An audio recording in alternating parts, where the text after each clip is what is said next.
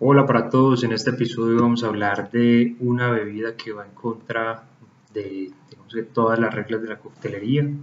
Es un cóctel sin alcohol, de hecho actualmente es considerado como mocktails, pero ya existía un clásico que se llamaba el Shirley Temple, que se empezaba a ejecutar desde ese entonces con cero contenido alcohólico.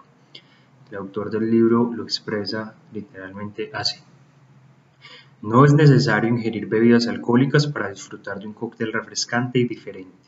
La coctelería sin alcohol ofrece un mundo de posibilidades a quienes por motivos de salud o de responsabilidad quieran tomar un trago especial sin graduación alcohólica. Seguramente todos sabéis que Shirley Temple fue una niña actriz que cautivó al público en la década de los años 30. Figuró durante cuatro años como la estrella más taquillera de los Estados Unidos. A raíz de su participación en títulos como Bright Eyes o Curly Top, su imagen se convirtió en un ícono en su época. Los temas musicales de sus películas fueron grandes éxitos. Protagonizó campañas con fines sociales de varias organizaciones como la Cruz Roja e incluso se llegaron a comercializar muñecas Temple, o una línea de vestidos y lazos inspirados en ella. A medida de los años 30, en el barrio de Beverly Hills de la ciudad de Los Ángeles, el restaurante Chasen's hacía las delicias de actores y otros personajes de Hollywood que se convirtieron en clientes habituales, entre ellos Frank Sinatra, Gregory Peck, Alfred Hitchcock, Liz Taylor y la propia Shirley Temple. Fue el barman del Chasen's quien, en homenaje a la pequeña y para que disfrutarse como los adultos de una vida glamurosa, creó una combinación sin alcohol especial para ella, que con los años se ha convertido en un clásico reproducido en todo el mundo.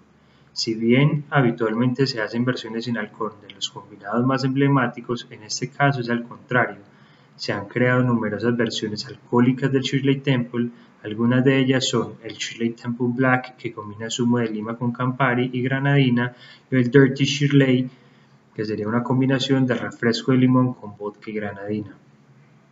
En las versiones más modernas sustituimos el refresco de lima limón y el zumo de naranja por 200 ml de ginger ale y decoramos con una cereza y una rodaja de naranja. La receta es 15 eh, ml de granadina, 120 ml de refresco de lima limón, 60 ml de zumo de naranja y una guinda de marrasquino. Tiene un método de preparación directo. En un vaso alto y ancho con hielo se sirve la granadina, el refresco de lima de limón, el zumo de naranja y se remueve bien y se acaba con la guinda de cereza. El autor crea una interpretación eh, para la carta de doble en mayo de 2014 llamado Divina Purpurina. En esta propuesta combina las dos variantes, las dos variantes que existen del Shirley Temple, una con refresco de lima limón y otra con ginger y además sustituyó los refrescos comerciales por otros naturales que preparó con fruta fresca en el caso de la limonada y el jengibre y perrier en el caso del ginger ale. Este cóctel se ideó originariamente para una niña, pero si reemplazamos la granadina por zumo de granada, obtenemos una bebida que se puede consumir a cualquier edad. Igual que Shirley Temple original, el nombre de esta bebida es un homenaje a un artista.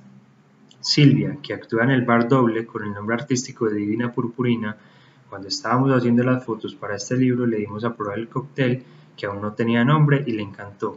¿Cómo no íbamos a dedicárselo?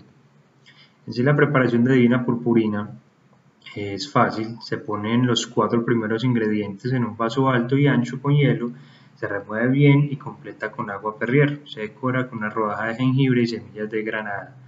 La receta como, eh, como ingredientes tiene 60 ml de zumo de granada, 45 ml de agua de jengibre, 30 ml de sirope de azúcar 1 a 1, 21 ml de zumo de lima recién exprimido, agua perrier, semillas de granada y una rodaja de jengibre.